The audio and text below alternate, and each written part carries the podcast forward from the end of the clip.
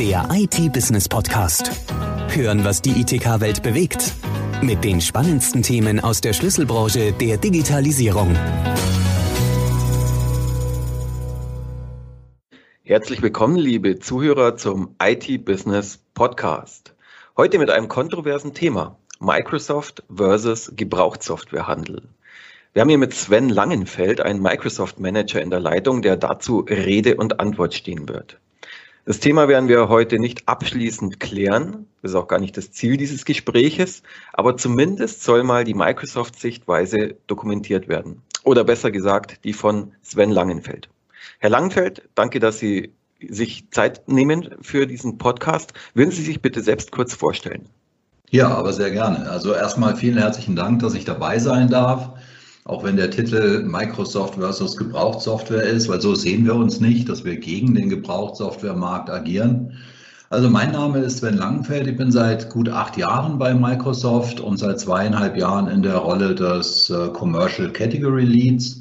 Das heißt, ich verantworte unter anderem ähm, Windows 10 oder Education Lizenzen auf neuen Geräten von OEMs und auch das Thema Windows Server und beschäftige mich natürlich dadurch auch ähm, um das Thema Lizenzierung, Volumenlizenzen, OEM-Lizenzen. Das sind alles Dinge meines täglichen Geschäfts.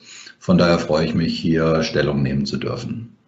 Super. Und den äh, Windows Server Competence Club haben Sie, glaube ich, auch gegründet, richtig? Den habe ich vor gut sieben Jahren mit dem Manfred Helber gemeinsam gegründet. Da haben wir ja so zwischen 8.000 und 10.000 ähm, IT-Experten im IT-Channel, die uns hier folgen auf LinkedIn und unsere Schulungen anschauen. Da ist ja das Ziel dieser Community, ja, ich sag mal, hochwertige ähm, Schulungen mit ganz viel Live-Demos unseren Partnern zur Verfügung zu stellen, damit sie eben auch verstehen, wie unsere Technologien funktionieren. Aber auch das Thema Lizenzierung ist ein Teil, um der sich der Windows Business Solution Club kümmert, ja. Alles klar. Dann gehen wir gleich mal in Medias Res. Es ist kompliziert und man muss, glaube ich, ein bisschen im Thema sein. Ähm, bitte berücksichtigen Sie bei Ihren Antworten, dass nicht jeder Zuhörer lizenzierter Lizenzexperte ist. Äh, ich übrigens auch nicht. Ähm, aber ich versuche die Problematik mal zusammenzufassen. Zum 1. Mai hat Microsoft seine Volumenlizenzbestimmungen geändert. Mhm. Wurden On-Premises-Lizenzen mit Software Assurance erworben, also dem Recht auf Upgrades, gibt es Möglichkeiten auf Abonnement-Lizenzen und, wenn man so will, in die Cloud umzusteigen. So eine vergünstigte Umstiegsoption läuft unter der Begrifflichkeit From SA. SA steht hier für Software Assurance. Mhm. Meist geht es dabei um Microsoft 365 mit From SA Option. Und jetzt kommt die Neuerung. Während bislang gebrauchte On-Premises-Lizenzen bei so einem Umstieg verkauft werden konnten, geben das die neuen Lizenzbestimmungen seit 1. Mai nicht mehr so ohne weiteres her. Man könnte vielleicht sagen, dass die From SA Lizenz bei beispielsweise Microsoft 365, E3, E4, E5 äh, From SA praktisch anstelle von Software Assurance und dem Behalten der Lizenz steht. Und das Behalten der Lizenz schließt den Weiterverkauf an Gebrauchtsoftwarehändler ein. Oder Ganz kurz gesagt, wenn man jetzt von On-Premises auf Abo umsteigt, kann man seine Lizenzen nicht mehr zu Geld machen. Ist das von der Sachlage her einigermaßen korrekt zusammengefasst? Ja, ich glaube, da muss man ein bisschen weiter ausholen, ähm, um da auch nochmal die, die, die Unterschiede deutlich zu machen. Ähm, zunächst einmal für die die sich jetzt mit dem Lizenzwesen ein bisschen besser auskennen. Hier geht es gar nicht mal um On-Premises-Lizenzen, denn On-Premises bedeutet ja im Grunde in den eigenen Geschäftsräumen. Also das sind im Grunde Lizenzen, die ich nutze, um IT bei mir vor Ort durchzuführen. Und dann gibt es im Gegensatz dazu Cloud-Lizenzen. Ähm, das sind also Nutzungsrechte von Infrastrukturen in der Cloud. Die Lizenzen, über die wir jetzt hier sprechen, sind sogenannte Perpetual Licenses, also Dauerlizenzen. Lizenzen, die man erwirbt und ein dauerhaftes Recht hat. Also zum Beispiel so ein Office 2019, wenn ich das kaufe, dann darf ich es dauerhaft äh, verwenden und darf es aber auch laut dem Europäischen Gerichtshof weiterverkaufen. Im Gegensatz dazu gibt es sogenannte Subscriptions, also im Grunde ähm, Abo-Lizenzen, die ich zeitlich begrenzt lizenziere. Das können sowohl On-Premises-Lizenzen sein als auch Cloud-Lizenzen. Die gibt es beide als Abos. Deshalb müssen wir hier unterscheiden zwischen Perpetual, also Dauerlizenzen und entsprechenden Subscriptions. Und ähm, absolut korrekt, es gibt diese Lizenzänderung, die ähm, letzten Endes dazu führt, dass sich ja, der Weiterverkauf von erworbenen Lizenzen, was ja im europäischen Rechtsraum ähm, auch legal ist, etwas erschwert. Ja, und das ist ja unser heutiges Thema, einfach mal darüber zu sprechen, was verändert sich, was verändert sich nicht und warum verändert es sich eigentlich. Ja, was verändert sich, was verändert sich nicht und warum verändert es sich eigentlich? Frage ich jetzt einfach mal. Gut, dann fange ich doch gleich mal an ähm, zu antworten. Also ähm, was bisher definitiv passiert ist, ist, dass ein Kunde, der eine Dauerlizenz, ich sage jetzt mal Office 2019 Standard oder Pro Plus gekauft hat, diese jederzeit auch weiter verkaufen durfte. Egal, ob es sich jetzt um eine Volumenlizenz handelt, die sogar gestückelt werden darf und an viele kleinere Kunden statt einem großen verkauft werden dürfen. Oder auch OEM-Lizenzen sind hier ähm, inbegriffen. Also ist zum Beispiel in den Lizenzbedingungen von Windows Server 2019 OEM-Lizenzen nachzulesen, dass man mittlerweile auch OEM-Lizenzen von der Hardware trennen und einer neuen Hardware zuweisen darf. Also da folgt Microsoft definitiv dem ähm, Urteil des Europäischen Gerichtshofs. Was sich aber aus der globalen Microsoft-Perspektive im Grunde unterscheidet zu der deutschen oder europäischen, ist, dass aus der globalen Perspektive, und da kommen noch die alten Lizenzbedingungen beim Volumenlizenzprogramm her, sowas wie Gebrauchtsoftware eigentlich gar nicht gibt. Das sehen die das Microsoft. erklären. Bitte? Das müssen Sie jetzt aber bitte erklären. Es gibt keine Gebrauchtsoftware. Das äh, ist jetzt schon mal eine, schon mal eine steile These, sage ich jetzt mal. Es ist ja so, dass der Handel mit gebrauchter Microsoft-Software erst ermöglicht wurde durch das Urteil des Europäischen Gerichtshofes. Mhm. Vorher war es ja so, dass es hieß, eine OEM-Lizenz ist immer an die Hardware gebunden. Entsorge ich die Hardware, ist die Lizenz weg. Ein Entbandeln war nicht erlaubt. Bei Volumenlizenzen gab es immer einen Vertrag zwischen einem Kunden und Microsoft und die Lizenz gehörte immer diesem Kunden. Es war laut Lizenzbedingungen nicht erlaubt, dass der Kunde diese Lizenzen weiterverkaufen darf, weil das ein Vertrag zwischen ihm und Microsoft war. Und dann, so, dann gab es ja diesen Bitte? Dann kam UsedSoft. Ja, und dann gab es entsprechende Rechtsstreite. Das hat ja nicht nur was mit Microsoft zu tun gehabt, sondern auch mit anderen Anbietern. Und dann wurde im europäischen Rechtsraum beschlossen, dass der gebrauchte Softwarehandel erlaubt ist. So. Aber worauf ich hinaus will, ist, in der ursprünglichen Microsoft, aber nicht nur Microsoft, sondern überhaupt Softwarewelt, war der Handel von gebrauchter Software eigentlich so nicht vorgesehen. Und dementsprechend haben auch die Lizenzbedingungen das nicht irgendwie ähm, berücksichtigt. Das heißt, man ist nicht darauf eingegangen zu sagen, der Weiterverkauf ist erlaubt oder nicht erlaubt, weil es immer klar war, er ist nicht erlaubt. So, und das führte eben dazu, dass ähm, im europäischen Rechtsraum diese Dauerlizenzen verkauft wurden. Und da hat Microsoft auch gesagt, wenn das rechtens ist, alles gut. Aber jetzt kommen wir zu dem Thema mit SA. Und ähm, hier ist es jetzt so, dass Microsoft Kunden anbietet, die eine Lizenz bereits erworben haben, also Geld investiert haben, den Schritt zu ähm, Subscriptions, zu Cloud-Lösungen zu vereinfachen. Weil stellen Sie sich vor, Sie haben einen Kunden, der hat vor einem Jahr Office 2019 für seine ganze Belegschaft gekauft. Den werden Sie in den nächsten Jahren nicht überzeugen können, auf ein Microsoft 365 zu gehen, weil ja sein gesamter Invest verloren wäre. Von daher ist es natürlich sogar aus der Sicht von Microsoft interessant, dass es die Möglichkeit gibt, diese Lizenzen in den Gebrauchtsoftwaremarkt zu geben, sodass der Kunde die Option hat, einen Invest auch wieder ein Stück weit zurückzubekommen, um dann in eine modernere Technologie zu investieren. Also von daher hat Microsoft eigentlich überhaupt gar kein Problem mit gebrauchter Software. Aber ja. bei dem Thema mit SA, da verhält es sich anders. Ja, okay. Äh, was Sie gerade angesprochen haben, es wird ja dann äh, ganz gerne auch mal den Kunden vorgerechnet. So, jetzt äh, hier der Umstieg wird so und so teuer und dann ziehen wir noch äh, das Geld wieder ab von ihren Investitionskosten, das sie für die alten Lizenzen bekommen. Also das ist ja tatsächlich Standard und von Microsoft auch gelebte Praxis und so gewollt. Also das äh, ist auch Ihre Sicht.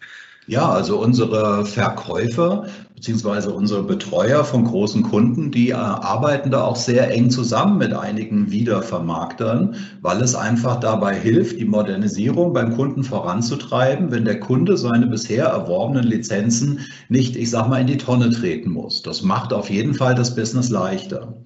Aber um auf das Thema mit SA zu sprechen kommen, möchte ich mal so ein bisschen in einem Bild antworten, das es vielleicht für unsere Zuhörer leichter macht zu verstehen. Stellen Sie sich vor, Riedel, Sie wären ein ähm, Hotelier und Sie haben ein tolles Ressort in Thailand direkt am Meer. Und ich bin jetzt eine vierköpfige Familie und ich buche bei Ihnen so ein Apartment, weil ich gerne bei Ihnen meinen 14-tägigen Urlaub machen will und das kostet mich jetzt 5000 Euro. So, jetzt bin ich bei Ihnen vor Ort. Die Anlage ist wunderschön und beim Check-in stellen wir fest, die Anlage ist nicht so richtig ausgebucht und ähm, ja, meine Familie ist Ihnen irgendwie sympathisch und Sie machen mir ein Angebot und sagen, schauen Sie mal her, ich habe hier noch eine kleine äh, Villa direkt vorne am Meer und ich biete Ihnen an, diese Villa für nur 1000 Euro zusätzlich zu bekommen. Wir wissen alle, die kostet auf jeden Fall wahrscheinlich mehr als diese 5000 plus 1000, aber es ist ein super Angebot und ich sage natürlich, vielen Dank, das mache ich. Und jetzt stellen Sie sich mal vor, ich würde jetzt sagen, toll, ich habe jetzt diese klasse Villa für 1000 Euro bekommen und ich habe ja dieses Apartment noch. Ich rufe jetzt einfach meine Schwester mit ihrem Mann und den ähm, Kindern an und sage, du, pass mal auf, ich habe hier ein Apartment gebucht, das brauche ich jetzt nicht mehr, weil ich habe ja jetzt die Villa am Meer. Kommt doch schnell nach Thailand und ihr könnt dort ähm, umsonst oder vergünstigt wohnen. Da würden Sie und jeder andere sagen, Moment mal, wenn ich dieses Apartment Upgrade nutze zu einem super attraktiven Preis, dann ist das doch vollkommen normal, dass jetzt der Hotelbesitzer dieses Apartment natürlich an jemand anderen weiterverkauft und ich kein Anrecht mehr habe, dieses Apartment zu nutzen. Und so ähnlich ist es mit diesem und SA auch. Sie bekommen ja hier einen Sonderpreis. Das heißt, der Kunde bezahlt ja nicht den normalen Preis für Microsoft 365 und auch nur deshalb, weil er ja schon investiert hat in diese Lizenz. Wenn der Kunde die Lizenz veräußern möchte, und das ist ganz wichtig, dann darf er das natürlich auch weiterhin tun. Aber dann hat er keinen Anspruch mehr auf diese Sonderkonditionen. Also wenn ich hergehe und sage, ich will dieses Apartment gar nicht mehr und gebe es zurück, dann verhandle ich von null bezüglich dieser Villa am Meer.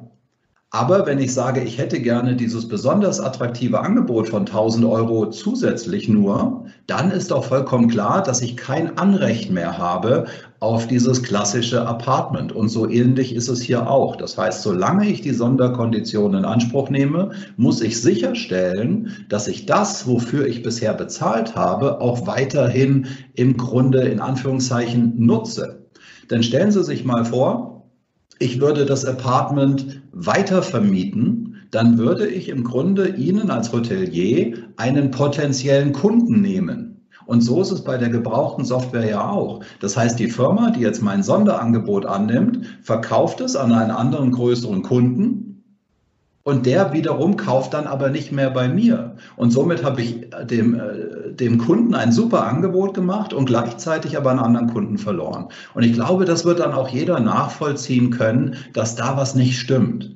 Es ist ja auch ganz deutlich erklärt, dass wenn diese Sonderkonditionen auslaufen, der Kunde durchaus in der Lage ist, dann diese Dauerlizenz ja auch wieder zu veräußern. Es geht ja nur um die Zeit, in der ich diese Sonderangebote in Anspruch nehme.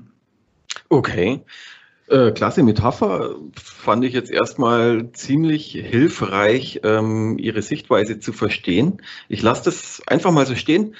Und äh, dann kommen wir jetzt mal zu den Beweggründen von Microsoft. Sie haben es ja auch schon angeschnitten. Also Microsoft wird zu Recht oder zu Unrecht ja unterstellt, ähm, damit den Gebrauchtsoftwarehandel mehr oder weniger austrocknen zu wollen.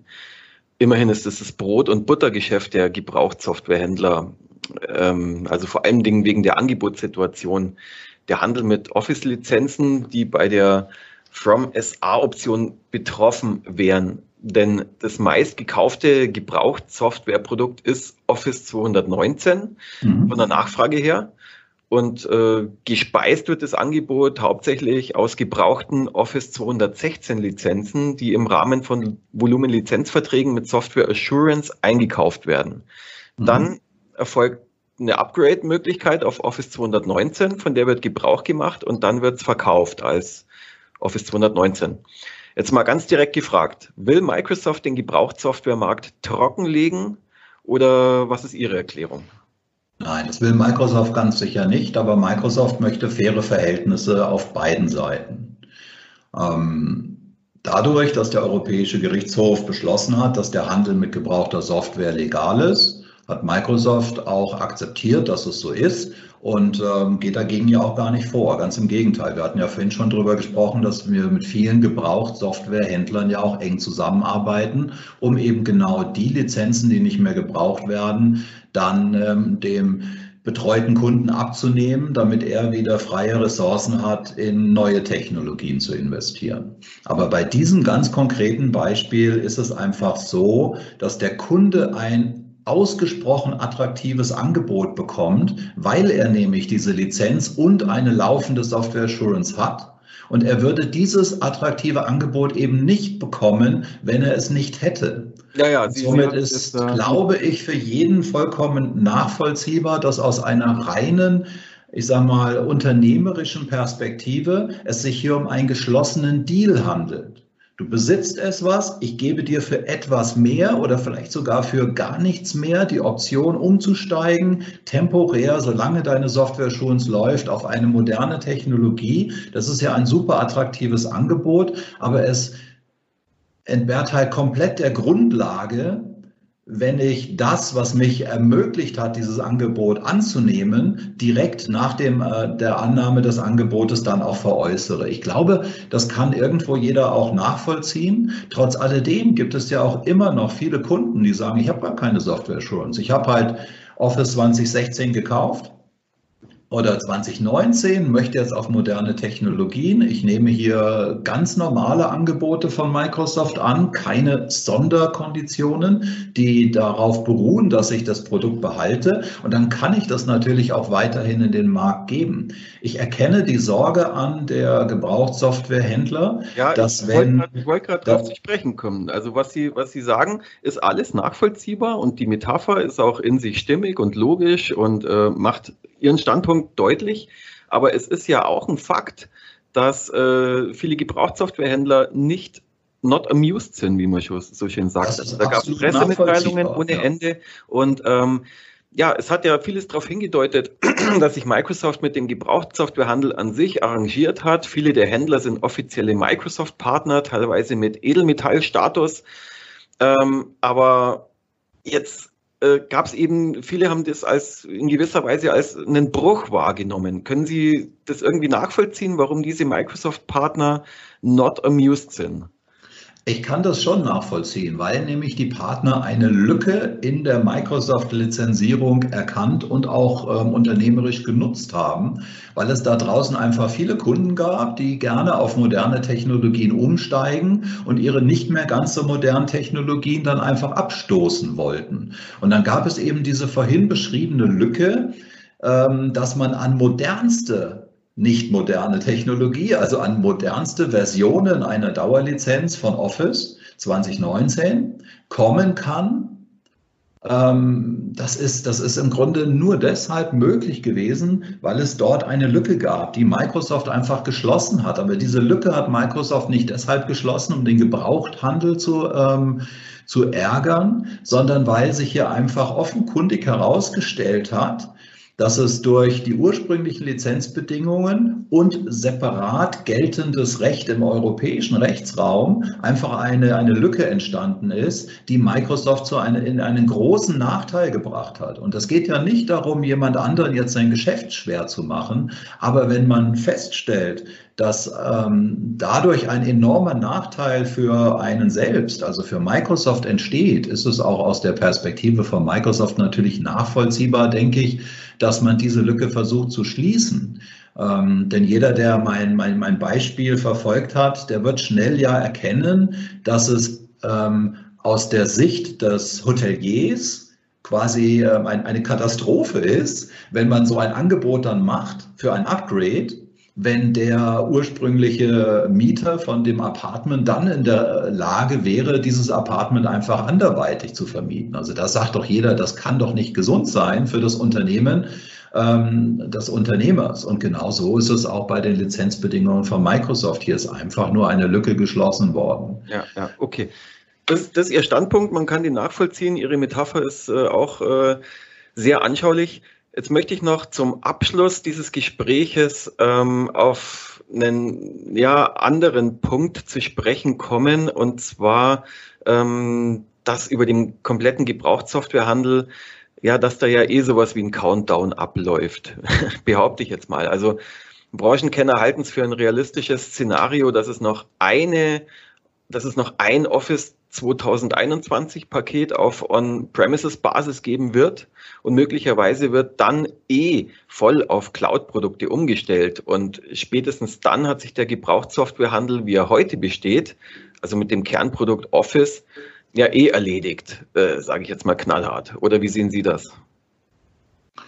Also das kann ich weder bestätigen noch verneinen. Ähm weil ich jetzt nicht in der Produktplanung so involviert bin, aber wenn Sie mich als ähm, Sven Langenfeld persönlich fragen, würde ich absolut zustimmen. Also ich gehe auch davon aus, dass die Akzeptanz von ähm, ja, Subscriptions, also Office, Microsoft 365 immer weiter wächst. Wir sehen es ja seit Jahren, dass ähm, die Wachstumsraten auf diesen modernen Technologien deutlich ähm, steigen. Wir haben jetzt ja auch einige End of Support gehabt in den letzten ähm, Quartalen. Windows 7 ging End of Support, Windows Server. Diesen Herbst gehen Office 2010 und auch der Exchange Server 2010 End of Support. Das heißt, auch viele kleine und mittelständische Unternehmen, die sich vielleicht bisher geweigert haben, in moderne Technologien zu investieren, stehen heute vor der Frage, stelle ich mir wirklich noch einen neuen Exchange Server 2019 ins Haus? Das ist ein teurer Invest und so ein 2019er Exchange ist im Vergleich zu der alten Version wesentlich schwieriger zu managen. Und wir haben mit Exchange Online eine ausgesprochen attraktive und günstige und stabile Plattform genau für diese Kunden. Wir haben durch Corona die Situation, dass plötzlich Homeoffice ein Thema ist für alle Unternehmen. Plötzlich kommen Teams ins Spiel. Wir reden über Kollaboration, das heißt Zugriff auf Daten von überall. Hier sind dann so Dinge eben wie gerade erwähnt Teams, aber auch ein OneDrive for Business, wo ich meine Daten ablege, ein SharePoint, wo ich auch mit Kollegen arbeiten kann, egal wo sie sind, ohne auf regionale Server, also lokale im Unternehmen befindliche Server zugreifen zu müssen müssen. Eine Technologie, die gerade extrem nachgefragt wird. Weil ähm, viele Unternehmen haben in der Vergangenheit gesagt, ah, Cloud ist für mich schwierig, weil ich habe so eine schlechte Internetverbindung und deshalb mag ich lieber bei mir alles im Keller haben. Aber jetzt plötzlich, wo alle im Homeoffice arbeiten, stellt man fest, dass die schlechte Internetverbindung der Firma ein Bottleneck ist, weil nämlich jetzt alle vom Homeoffice auf die Server in der Firma zugreifen müssen, um zum Beispiel ihre E-Mails abzurufen. Und beim Versenden gehen die dann über die Firma ähm, raus in die weite Welt. Und jetzt ist es plötzlich ein Nachteil, eine On-Premises-Infrastruktur zu haben. Und viele Kunden denken darüber nach, jetzt auf Exchange Online und andere Technologien ähm, zu migrieren. Und wenn sich das weiterhin so beschleunigt, wenn die Nachfrage nach diesen modernen Produkten so groß ist, dass sich das Aufrechterhalten einer Perpetual License wie ein Office 20, ich sage jetzt mal 21, äh, oder 22 wäre nach diesem Drei-Jahre-Rhythmus, ähm, glaube ich, die nächstlogische Version. Kann ich mir gut vorstellen, dass es tatsächlich so ist. Und wenn wir dann davon sprechen, dass die Kunden nicht mehr Lizenzen kaufen oder die Rechte, diese Software zu nutzen, kaufen, sondern mieten, dann ja, bin ich komplett bei Ihnen. Dann hat eigentlich der Gebraucht Softwarehandel keine Basis mehr. Denn ähm, eine gemietete Lizenz, sagt ja auch der Europäische ähm, Gerichtshof, ist ausgeschlossen vom Weiterverkauf. Okay, dann herzlichen Dank für Ihre Zeit und bis zum nächsten Mal, Herr Langenfeld. Ja, sehr gerne. Dann wünsche ich Ihnen und allen Zuhörern einen schönen Tag und ja, bis bald. Ciao. Tschüss. Der IT-Business Podcast. Hören, was die ITK-Welt bewegt. Der Audiopool mit den spannendsten Themen aus der Schlüsselbranche der Digitalisierung. Jetzt abonnieren auf Spotify, Soundcloud, YouTube, Deezer und iTunes.